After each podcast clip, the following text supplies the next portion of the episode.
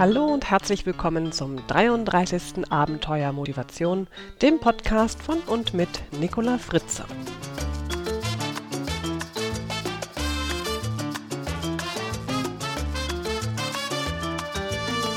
Das dritte Lichtlein über das Säen und Ernten. Also, ich habe gerade mal überlegt, so ganz streng genommen und meteorologisch betrachtet ist ja eigentlich heute noch Herbst. Also der Winter beginnt ja erst am 21. Dezember. Also habe ich mir überlegt, da könnte ich ja eigentlich noch etwas über den Herbst erzählen, quasi so eine kleine Abschiedsgeschichte, so kurz bevor der Winter kommt.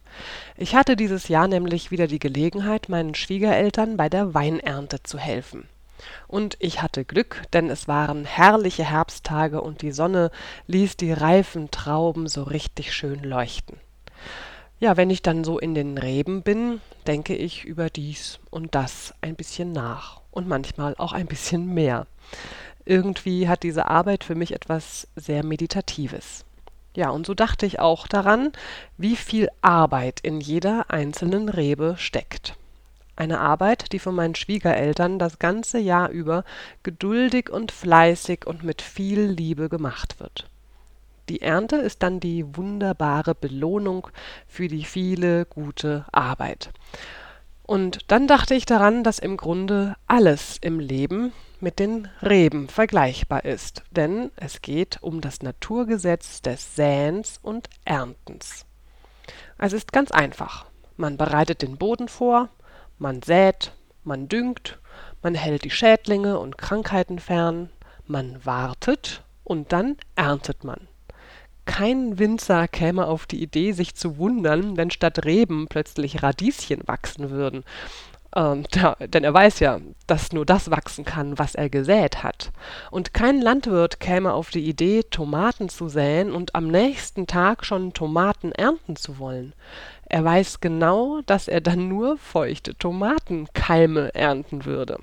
Ja, also dieses Naturgesetz ist im Zeitalter der Instant-Tomatensuppen vielleicht bei einigen Menschen ein wenig in Vergessenheit geraten. Und wenn man im Leben etwas erreichen will, dann muss man zunächst Energie investieren. Bildlich gesprochen, den Boden vorbereiten, dann muss man sich für sein Ziel entscheiden, also die Saat wählen, wobei die Saat auch auf den Boden abgestimmt sein sollte. Und dann muss man noch viel Arbeit reinstecken, also düngen und so weiter. Und man braucht eine große Portion Geduld. Und dann schließlich kann man ernten. Zum Thema Geduld haben die Chinesen ein schönes Sprichwort. Das Gras wächst nicht schneller, wenn du daran ziehst. Einige Menschen vergessen den Boden vorzubereiten und wundern sich, dass die Saat eingeht. Andere Menschen können sich nicht entscheiden, was sie säen wollen, oder sie sagen, ich will Tomaten säen, werfen aber Bohnensaat aus. Und dann wundern sie sich, dass Bohnen wachsen. Das passiert, wenn man sich über sein Ziel nicht im Klaren ist. Und dann gibt es noch Menschen, die ungeduldig jeden Tag einen Samen aus dem Boden nehmen, um zu schauen, wie weit er schon gewachsen ist. Und es gibt noch etwas zu beachten. Nicht alle Samenkörner keimen auch. Da kommt ein gefräßiger Vogel oder eine Windböe und schon ist der Samen futsch. Daher sät der kluge Landwirt viel mehr Samen, weil er weiß, dass dann wenigstens einige von ihnen auch eines Tages Früchte tragen.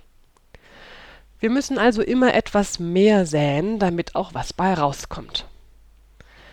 Ich glaube, wenn man das Prinzip des Säens und Erntens wirklich verstanden hat, lebt man zufriedener, weil man weiß, dass es zu dem gewünschten Ergebnis kommt, wenn man die notwendige Energie investiert. Unser Leben ist ein Energiesystem.